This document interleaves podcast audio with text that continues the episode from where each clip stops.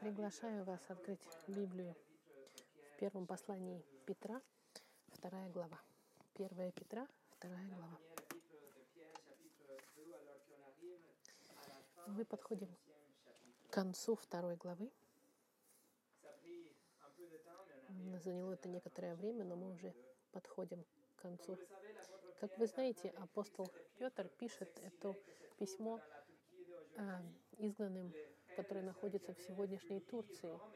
Братья и сестры, которые сбежали из Рима и других городов из-за гонений, которые начались и увеличивались а, сильнейшим образом.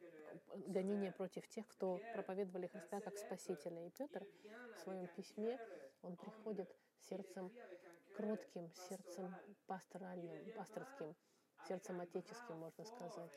Он не с какой-то сильной рукой, не как, как авторитетный апостол или теолог приказать церкви быть сильной. Нет. Он подходит с сердцем сострадательным. Не потому, что не потому, что Павел сказал, что все сопутствует благу с любящим Господа, и поэтому Петр может прийти и сказать, все будет хорошо, вы должны быть просто хорошими христианами и держитесь. Нет. Петр сочувствует здесь, приближается к церкви и признает, что они страдают, что они являются жертвами несправедливого страдания. И Петр сам, он страдал и будет страдать до конца своей жизни, когда он будет распят головой вниз. И Петр будет страдать. И Петр будет сказать, что для этого мы и были спасены, что даже страдание является частью нашего спасения, потому как наша верность Господу Христу автоматически делает из нас врагами Цезаря, Кесаря.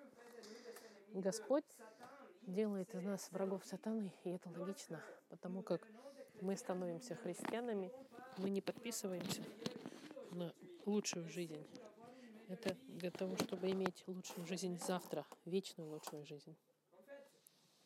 Петр сознает, что есть страдания в жизни.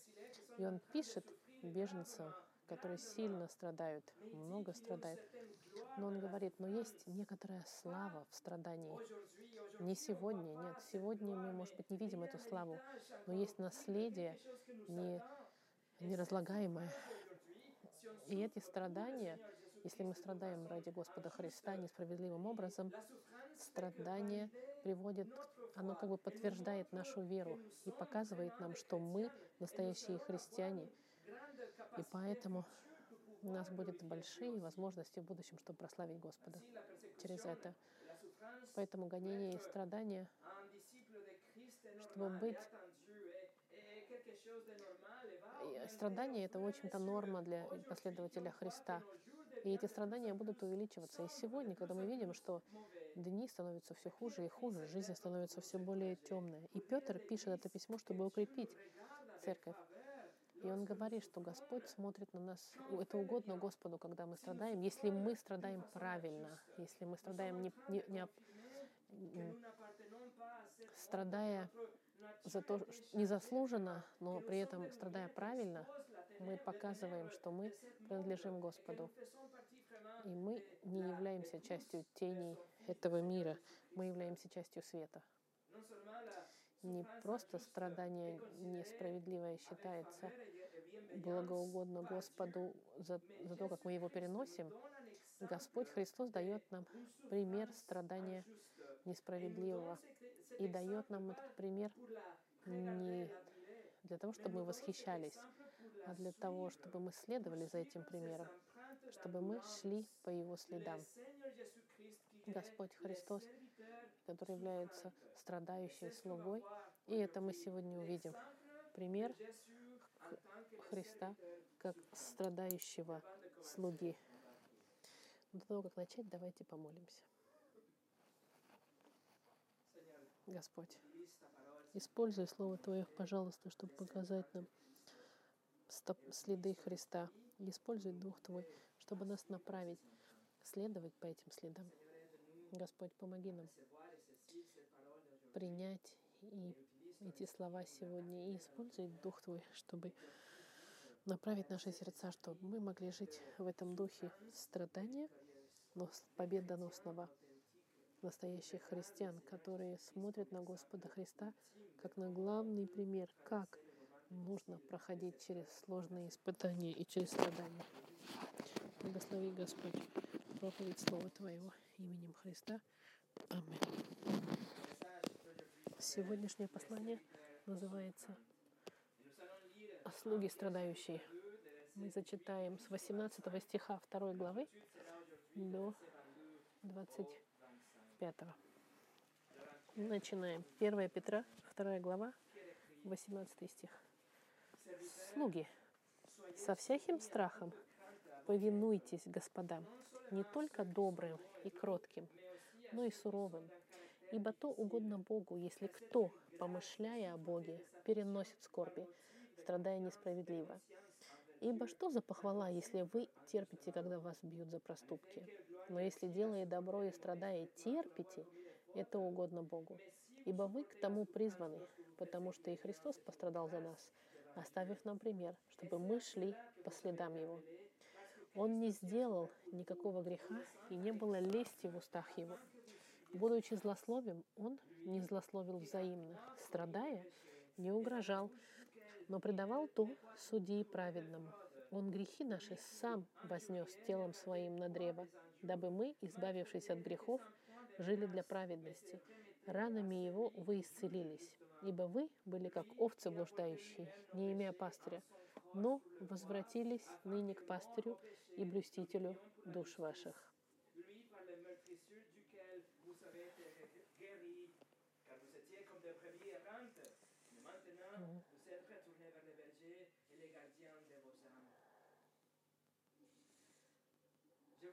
Я бы хотел, чтобы мы изучили этот текст под пятью углами, можно сказать. Пять уровней страдания, пять граней страданий Христа, который является нашим примером.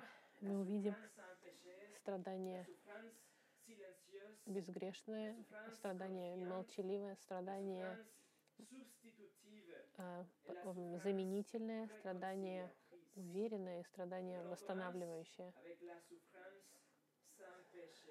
страдание без греха. Петр пишет в 21 стихе, который мы видели на прошлой неделе, что он, Христос, дал нам пример, чтобы мы шли по следам Его, когда мы страдаем. И первое, первое, что мы должны обратить внимание здесь, это что Христос пострадал гораздо больше, чем какой бы то ни был человек на земле. Но при всем при этом он не согрешил ни в слове, ни в мыслях, ни в действиях. Посмотрите 22 стих. Петр пишет, он не сделал никакого греха, имеется в виду Иисус, и, и не было лести в устах его. Петр пишет здесь цепь слов очень смело. Это, эти слова вместе не могут быть собраны и быть правдивыми, если мы говорим о любом другом человеке на планете. Эти слова не могут относиться никому, никакому человеку, за исключением Господа Христа. Иисус не сделал никакого греха. Петр провел три года его жизни с Господом Христом. Не только он был одним из двенадцати избранных апостолов Христа, он был лидером группы этой. И он являлся частью одних из трех, который являлся самым близким кругом вокруг Христа. Петр видел Христа на публике и в личных отношениях, и дома. Можно сказать, Петр был с Христом днем и ночью, и в хорошие моменты, и в плохие моменты. И если он был уверен в чем-то, так это в том, что Иисус не был похож ни на одного другого человека на земле.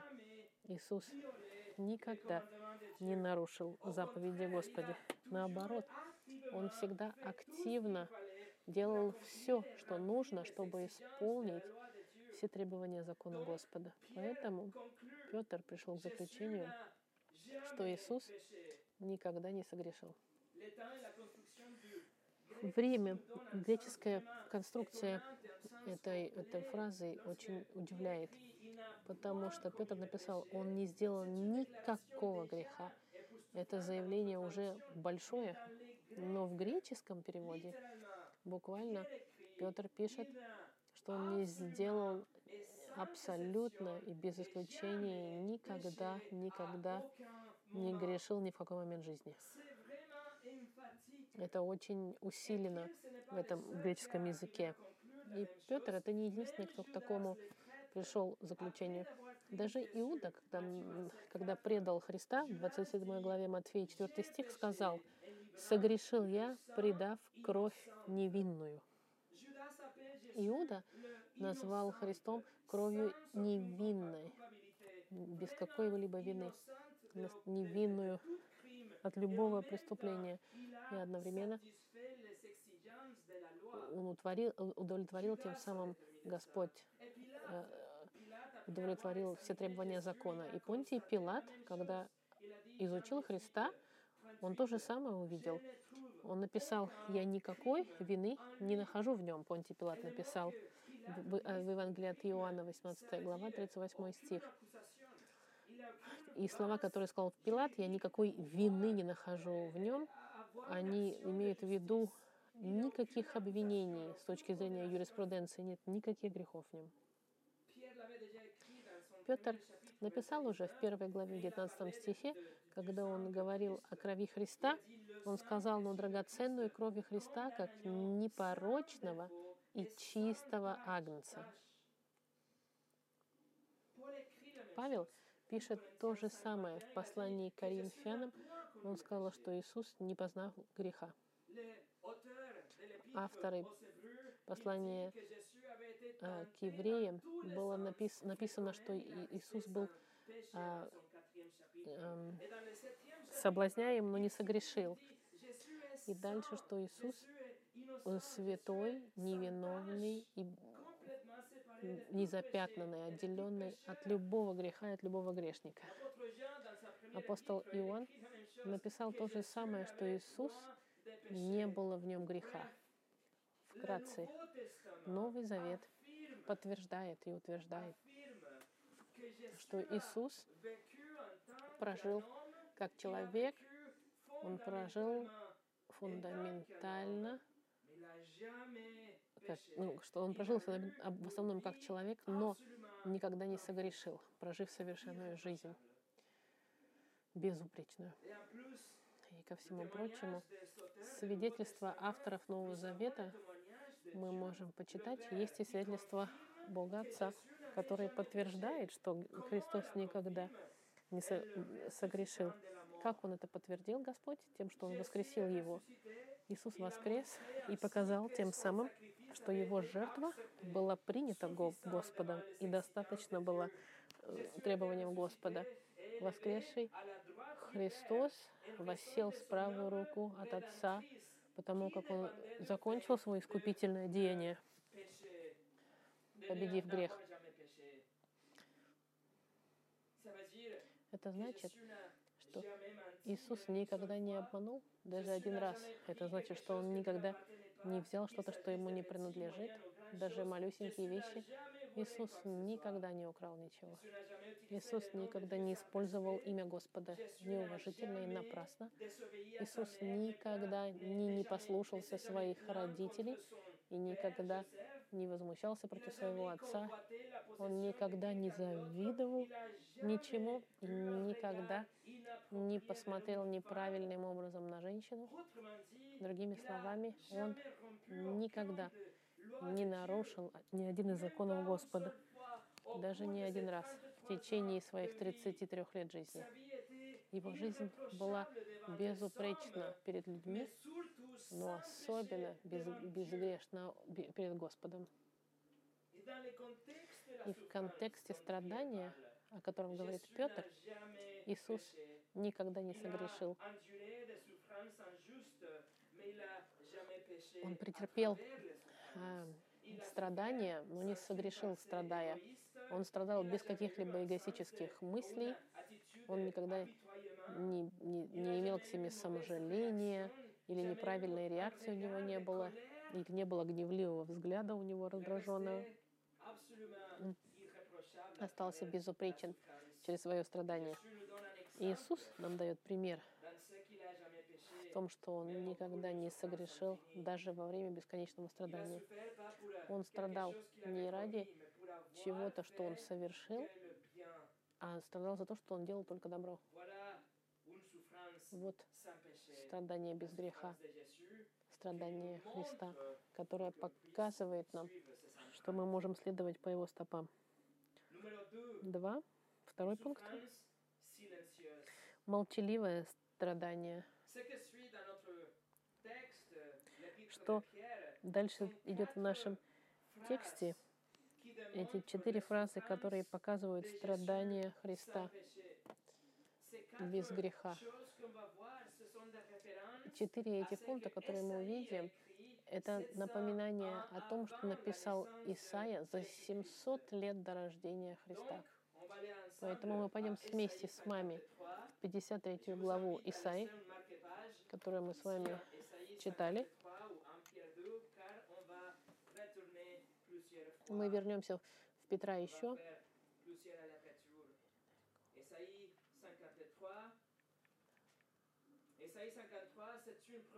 53 глава, друзья мои, это пророчество о Спасителе, которое стало известно страд... Э, страдающий раб. Потому что это пророчество описывает ожидаемого Спасителя, который должен прийти, что он должен прийти и страдать ради своего народа. Посмотрите, 53 глава, 9 стих. Ему назначили гроб со злодеями, но он погребен у богатого, потому что не сделал греха и не было лжи в устах его. Исаия пишет в первой части 9 стиха, что Спаситель должен был умереть со злодеями, и мы знаем, что Иисус был распят между двумя преступниками. Он был погребен у богатого. Исаия пишет, и мы знаем, что Иисус был погребен в гробнице Симона Киринейского, который был богатый человек. Вторая часть 9 стиха нам говорит о его страдании несправедливом. Исаия говорит, потому что не сделал греха. Во французском переводе он говорит насилие, в русском переводе не сделал греха.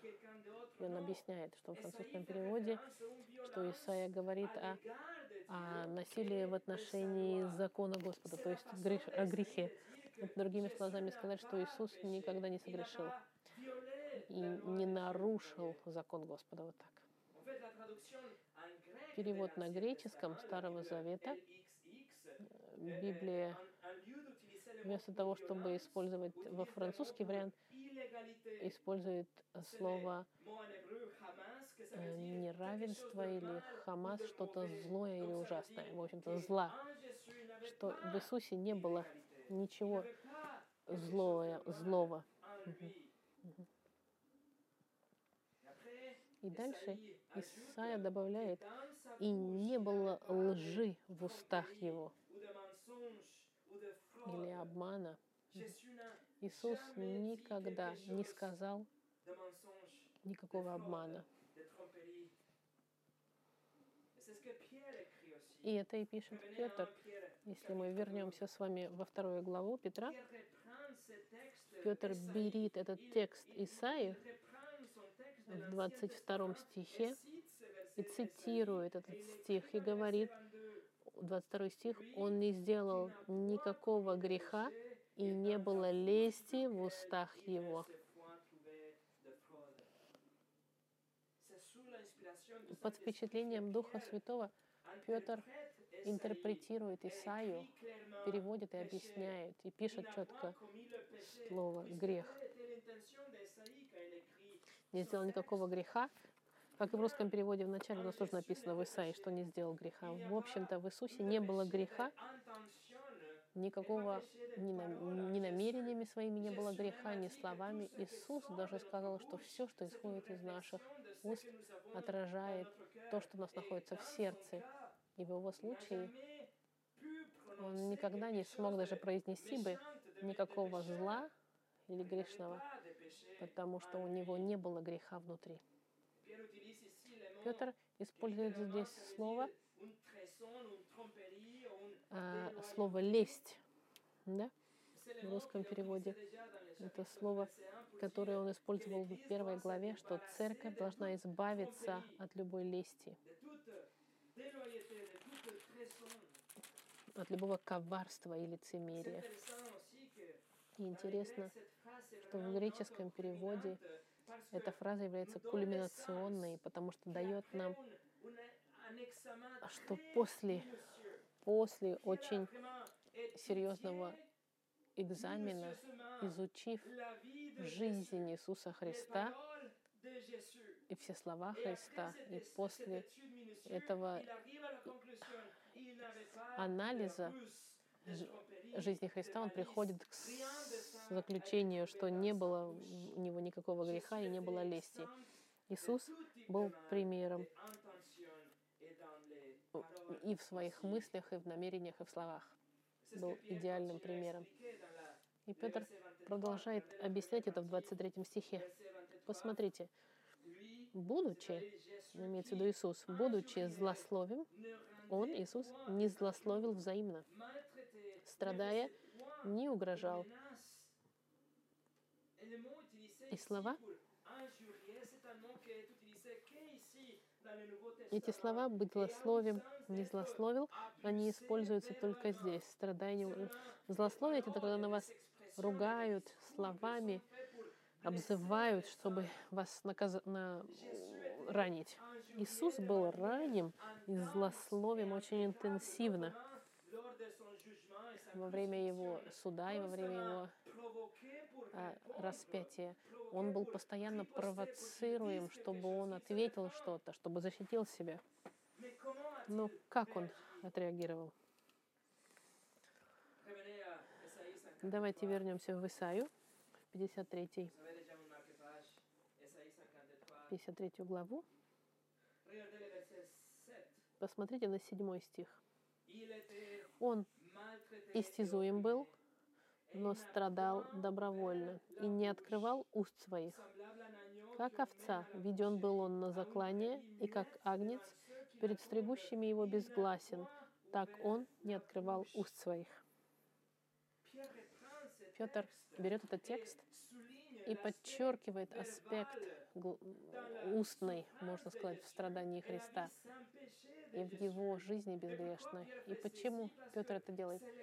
Потому что читатели э, церкви, к которым обращался Петр, их, они постоянно сталкивались со злословием. Они были постоянно провоцируемы, чтобы они ответили, отреагировали. К ним относились как к неразумным гражданам второго уровня, каким-то сепаратистам, к сектантам к ним относились также несправедливо.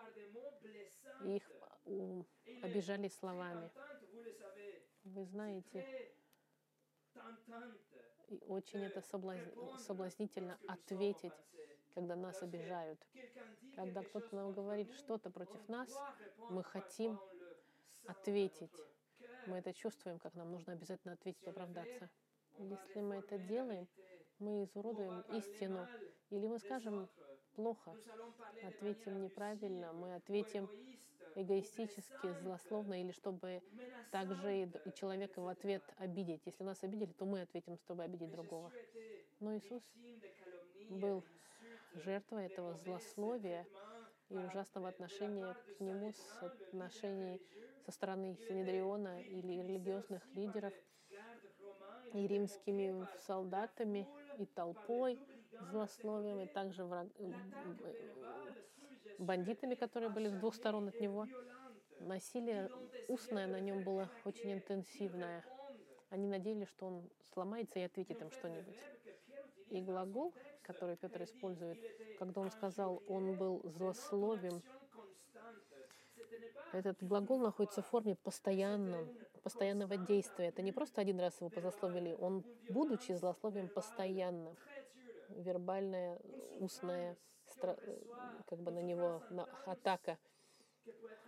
издевка и,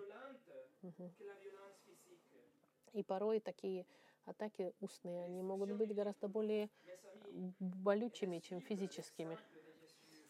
И Петр дает нам инструкцию, мы должны следовать его примеру. Он не согрешил, как никого не обманув, никого не злословив, никому не угрозив, не угрожая, не ответив, просто чтобы спасти свою честь. Он никогда не ответил в раздражении и никогда не поддался провокации. Иисус остался молчаливым. Он принял это, это злословие без того, чтобы отвечать. Он выбрал это принять, все эти злословия, и он даже молился за этих злодеев, прося Отца, чтобы они были прощены. Это примеры от нашего Господа Христа, страдания, молчаливая Христа, который является нашим примером. Третье. Страдание уверенное. Следы греха проносят нас через страдание несправедливое и безгрешное и приводят нас также к чему-то, что Иисус сказал. Что Он сделал? Что Он ска... Нечто, что Он сделал. Что Он сделал? Он продолжал. Мы вернемся с вами в первое послание Петра и увидим во второй части 23 стиха, но предавал то суди праведному. А, он доверял Господу. Доверительное страдание, значит. Иисус не пытался объяснить э, эти устные, устные нападки и никогда не пытался ответить или найти решение или что-то им объяснить. Нет. Он доверил суд его агрессорам Богу. Он просто продолжал делать добро. Он знал, что гарантия правосудия принадлежит Господу Отцу. И в греческом языке, что подчеркивается, что Иисус отдавал своих агрессоров Господу, можно сказать. И всю ситуацию, но он также оставлял этих агрессоров Богу, чтобы Бог их сам посудил. Оригинальный текст нам говорит, что Иисус предавал суде. Он был уверен, что Господь их а, осудит за злословие, которое они совершают над Господом Христом. Слово «предавал» — это то же самое, что отдавать, доставлять. Это значит, что Иисус отдал, доверил эту ситуацию Отцу. И, и акцент здесь пол, на, на злодеях. Иисус отдает этих злодеев Богу, чтобы Бог их сам судил. Они будут судимы. Либо они будут наказаны в аду, либо наказание будет принято Христом. Но по-любому Господь их будет судить справедливо. Именно поэтому Иисус контролировал любое желание отомстить и был в состоянии не ответить на эти нападки, потому что он знал, что правосудие принадлежит Господу, и что главное, последний суд будет совершен либо на кресте, либо в аду. Он знал, что правосудие восторжествует. Четвертое. Заменительное страдание. Четвертый пункт. В проведении Господа мы подходим к этому тексту прямо перед Пасхой. Как вы знаете, в следующее воскресенье я буду не здесь, но воскресенье после мы будем здесь, чтобы праздновать воскресенье, Пасх, пасхальное. И воскресенье происходит благодаря заменительному страданию Христа. Отлично у нас попал этот текст перед Пасхой. После того, как мы, Петр объяснил, что такое подчинение без греха, Петр показывает нам реально страдание Христа. Вот почему он страдал. Худшее из худших страданий. 24 стихи, смотрите, 24 стих Петра. Первая часть. Он грехи, Иисус имеется в виду, Он грехи наши сам вознес телом своим на древо. Жизнь безгрешная греха была необходима, чтобы Он мог вознести наши грехи на крест. Его совершенная жизнь была у Него отнята. И каждый грех каждого человека, который поверил во Христа и поверит, они все были возложены на, Хри... на креста на кресте, чтобы он умер от них. Петр пишет здесь, что тот, он вознес. грехи наши вознес сам. В греческом переводе это повторение, что Он сам вознес, показывает, что Иисус добровольно и без какого-либо сопротивления отдал свою жизнь. Он пришел, чтобы умереть. Он хотел умереть во имя народа своего. Он хотел, чтобы грешники, чтобы грехи его овец были возложены на него. Это сказано также в Евангелии от Иоанна. Он сказал, что «Я жизнь мою полагаю за овец». И он говорит, «Никто не отнимает ее у меня, но я сам отдаю ее. Имею власть отдать ее, и власть имею опять принять ее». Друзья мои, не, не ошибитесь, думая, что Иисус пострадал, потому что его враги справились и победили его. И что враги его а, оставили его в безвыходном положении совсем. Нет. Иисус отдал свою жизнь, потому что это был единственный способ спасти его народ. Прожить совершенную жизнь и потом отдать эту современную жизнь Господу за каждого человека в истории человечества, который покается и будет доверять в жертву Христа. Это был единственный способ. И Иисус добровольно это сделал. Петр пишет, что он, во... что он вознес сам. И глагол это значит что-то взять и перенести это. Образ это что Господь Христос, который несет и переносит массивный вес наших грехов. Грехов прошлых, настоящих и будущих.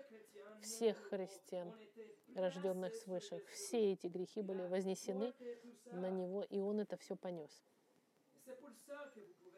И поэтому вы можете попасть в рай сегодня не потому, что вы человек хороший, и не потому, что вы заслуживали, а потому, что вы не хороший человек, и вы не заслуживали. У вас природа греховная, и сердце ваше склоняется к злу.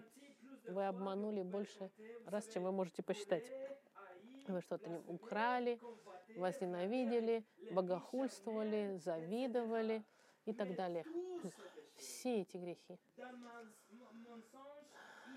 Но все эти грехи бездумных, бездумной лжи, от, от, от бездумной лжи до самой худшей вещи, которую вы совершили, все это было снято с вас и вознесено на Христа. И Он понес эти грехи в тот момент, когда Он был распят на кресте. Все ваши грехи были взяты Христом, который прожил жизнь совершенную и безупречную. И Он отдает вам свою жизнь, Он, он вам ее как бы кредитует в обмен на вашу жизнь греховную, заменяет ее, свою жизнь на вашу. Видите, страдание Христа, оно не ограничивалось устным страданием от злословия. Мы видим также и духовный аспект. Здесь вопрос. Это страдание духовное Христа за то, что Он нес ваши грехи очень реально, не духовным образом, но конкретно Он нес ваши грехи. И об этом и написал Исаия. Еще раз давайте вернемся в 53 главу к Исаии.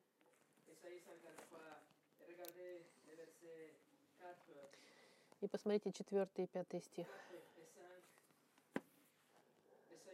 Исаия пишет, но Он взял на себя наши немощи и понес наши болезни. А мы думали, что Он был поражаем, наказуем и уничижен Богом. Но Он изъявлен был за грехи наши и мучим за беззакония наши. Наказание мира нашего было на нем, и ранами его мы исцелились. 11 стих.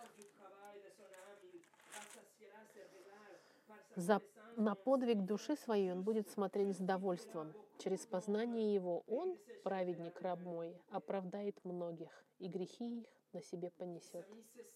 Друзья мои, вот оно, смысл Евангелия. В тот момент, когда ваше сердце останавливается, и вы оказываетесь в раю, это благодаря страданию раба Господа Христа, который был пронизан за ваши грехи.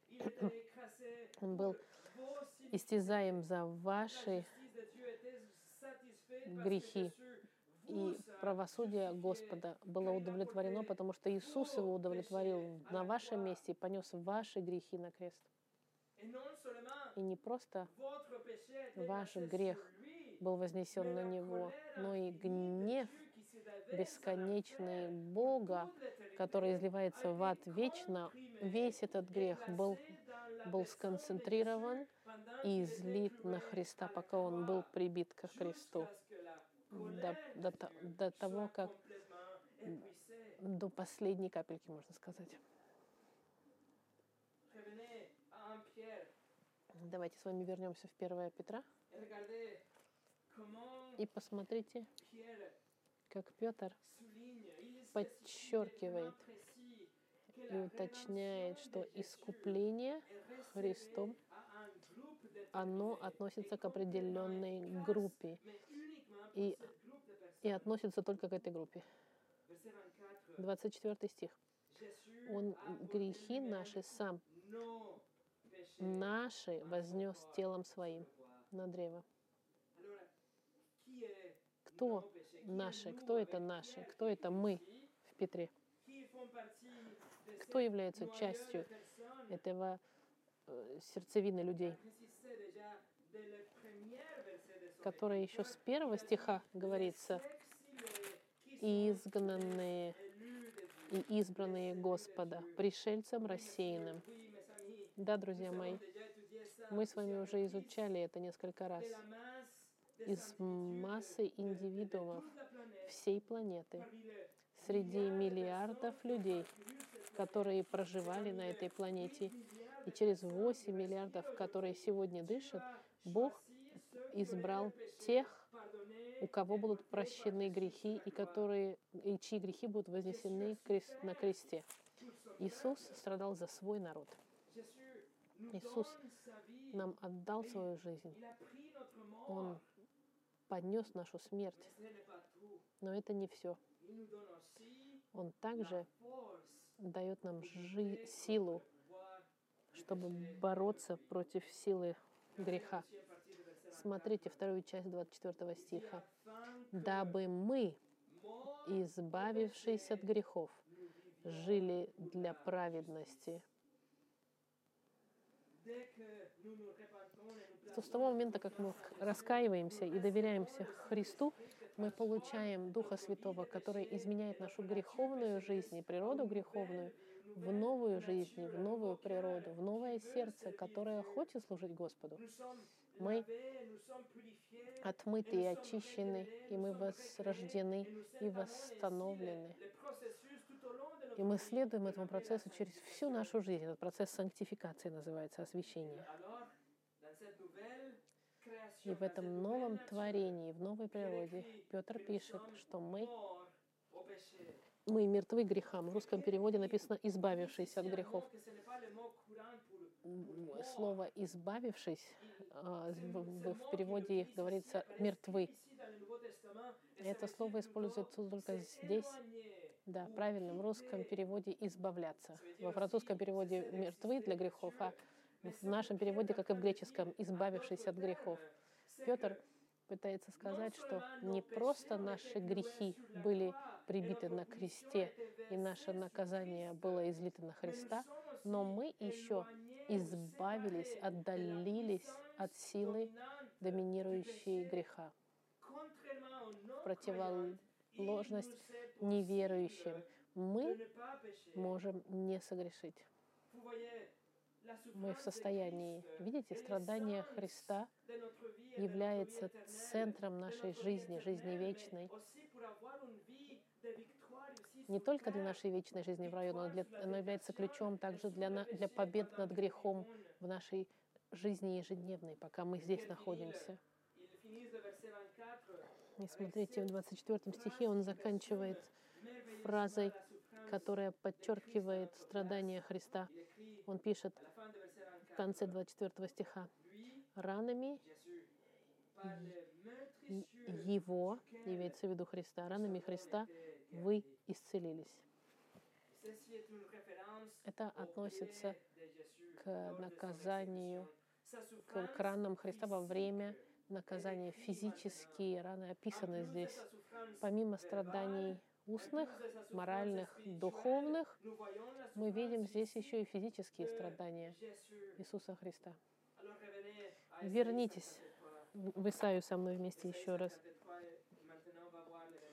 Мы посмотрим сейчас пятый стих.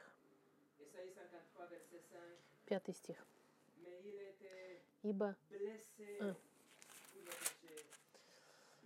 Но Он изъявлен был за грехи наши и мучим за беззакония наши. Наказание мира нашего было на нем, и ранами Его мы исцелились.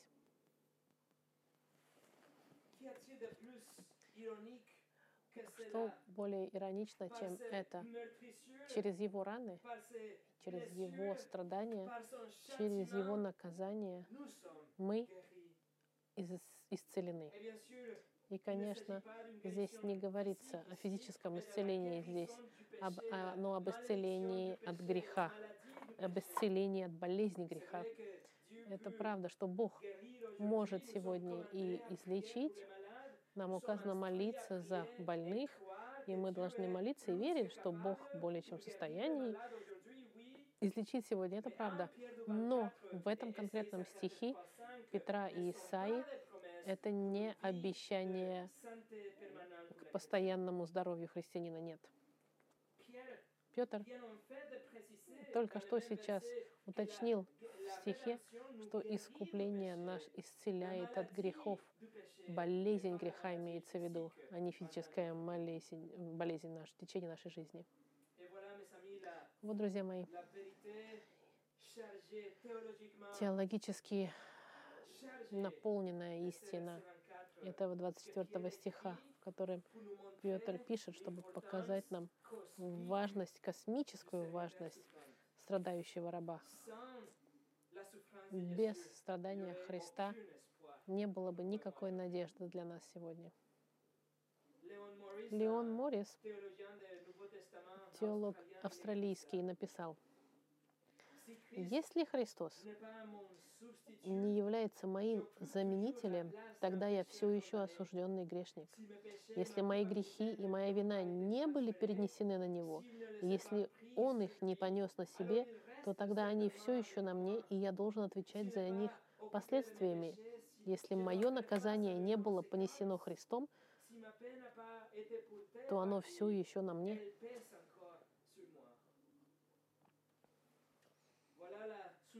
Voilà. Заменительное страдание. И пятое. Страдание восстанавливающее, примиряющее. Вернемся с вами в 1 Петра. Давайте посмотрим 25 стих. «Ибо вы были, как овцы блуждающие, не имея пастыря, но возвратились ныне к пастырю и блюстителю душ ваших». Петр заключает эту секцию своей главы, контрастируя истину состояния человечества, если бы Христос не пострадал за его народ, и последствия эпической его заменительной смерти и его страдания, заменительного для нас. 25 стих нам говорит, что мы были как овцы блуждающие. Представьте группу блуждающих овец на поле. Они находятся там без какого-либо гида, нет защитника, нет направления. Они сами по себе бесцельно, без лимитов, без контроля.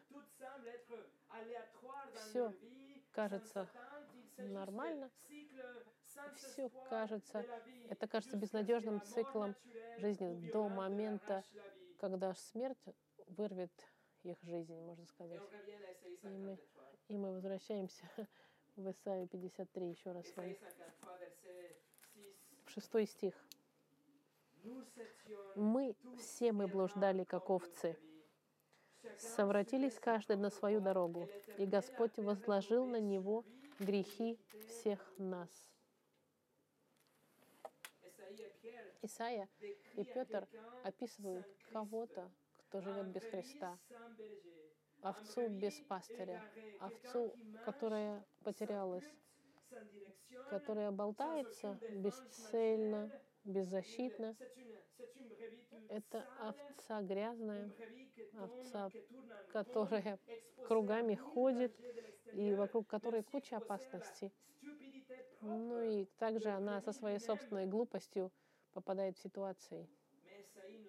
Но Исаия нам пишет во второй части шестого стиха, что есть контраст изменения состояния, изменения обстоятельств, потому что Господь э, возложил на него, на, Христ, на страдающего рабу, грехи всех нас. И если наши грехи были от нас сняты с нас и были вознесены на Него, на Христа, тогда что же происходит с нами? И Петр нам дает ответ. Возвращаемся в Петра. 25 стих, смотрите. «Ибо вы были, как овцы блуждающие, не имея пастыря, но возвратились ныне к пастырю и блюстителю душ ваших». Эти стихи показывают, что было невозможно раньше овцы не были в состоянии вернуться к своему пастырю. Они были грязные и блуждающие. И Библия говорит, что мы были во вражде с Богом. Но в какой-то момент, когда Христос понес наши грехи, мы, будучи врагами с Богом, потому что нас Бог, наш грех разделял нас от Бога, но если этот грех, который разделял нас от Бога, был вознесен Христом, тогда мы свободны от этого греха. Мы свободны от этой греховной природы. И, це, и цепи опали, и грязь была смыта, и, и смертная казнь была отменена, и мы услышали Евангелие и побежали к пастырю наших душ, Господу Христу. Другими словами, мы были примирены с Богом. Мы были врагами, а теперь мы примирим, примирены с Богом. И мы возвращаемся к своему пастырю, и ваши отношения восстановлены, и правосудие удовлетворено, и теперь вы защищены и направляемы, у вас есть цель в жизни, и о вас заботится Господь, и вы исцелены, и Он несет вас на своих плечах, и Он вас моет и любит вас. Он любит вас до экстремального, до экстремального уровня, так что Он отдал сам свою жизнь за вас. Петр использует слово, что вы возвратились. В греческом языке эта идея э, покаяния, изменения направления радикальное. Вы каетесь своих грехов, вы отворачиваетесь от своих грехов, от всего того, что, что вы говорите, что не делали, но знаете, что сделали. И вдруг вы разворачиваетесь на 180 градусов от греха ко Христу. И вы были блуждающим, но вдруг вы слышите голос этого пастуха, и вы бежите к нему, оставляя грех позади. Вот что такое покаяние и примирение благодаря страданию Господа Христа. И в заключение, nous revenons à 1 Pierre Мы- chapitre 2. находясь в Петре,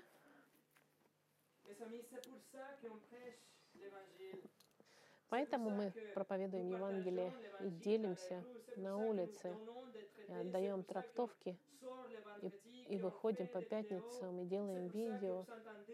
И, и вы слышите здесь каждое воскресенье это Евангелие, потому чтобы, чтобы все те, кого Господь избрал, они могли поднять свои уши, чтобы услышать голос Господа Христа через нас. И они вдруг поймут опасность суда, который их ждет, невероятное предложение милости через смерть и воскрешение Христа. Петр подчеркивает здесь, что он заботится о нас, блюститель душ наших. Блюститель, он несет на своих овец. Какая красивая фраза. Конец 25 стиха. Иисус, пастырь и блюститель душ ваших. Это значит, что даже если церковь страдала во времена Петра, Господь Христос, как пастырь, Он смотрит, следит за своими овцами, как блюститель всех душ. Он заботился о своих овцах и, и, и, изо всех и работал, чтобы вы продолжали расти в вашей вере до вечности. Вот что Иисус Господь сделал для своих овец. Он не просто дает нам пример, как жить и проходить через страдания, но через свои страдания Он стал нашим заменителем и нашим пастырем. И неудивительно, что Петр, который ка- категорически отказывался принимать, отказывался принимать а, предсказания Христа его смерти, сейчас он проповедует его смерть и страдания Христа как камень центрального Евангелия. Петр был убежден, он понял. Первый раз, когда он услышал о кресте, он сказал Христу «нет». Не. Второй раз, когда он слышал о раскаянии, он спрятался от Христа. А сейчас он понял, что крест — это был единственный инструмент, который мог исцелить наши души и нас примирить с Богом. Страдающий раб дает нам пример, как жить через страдания, и показывает нам также, что страдание имеет цель, цель славную.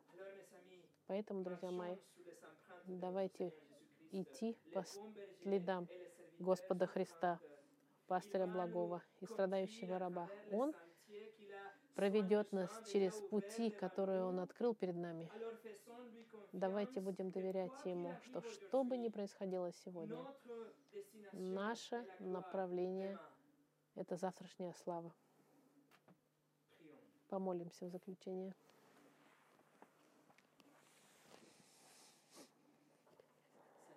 Господь Иисус, спасибо за страдания на кресте. Спасибо за раны, которыми мы исцелены. Спасибо за наказание, которое Ты принял вместо нас. Спасибо за правосудие, которое Ты удов- удовлетворил.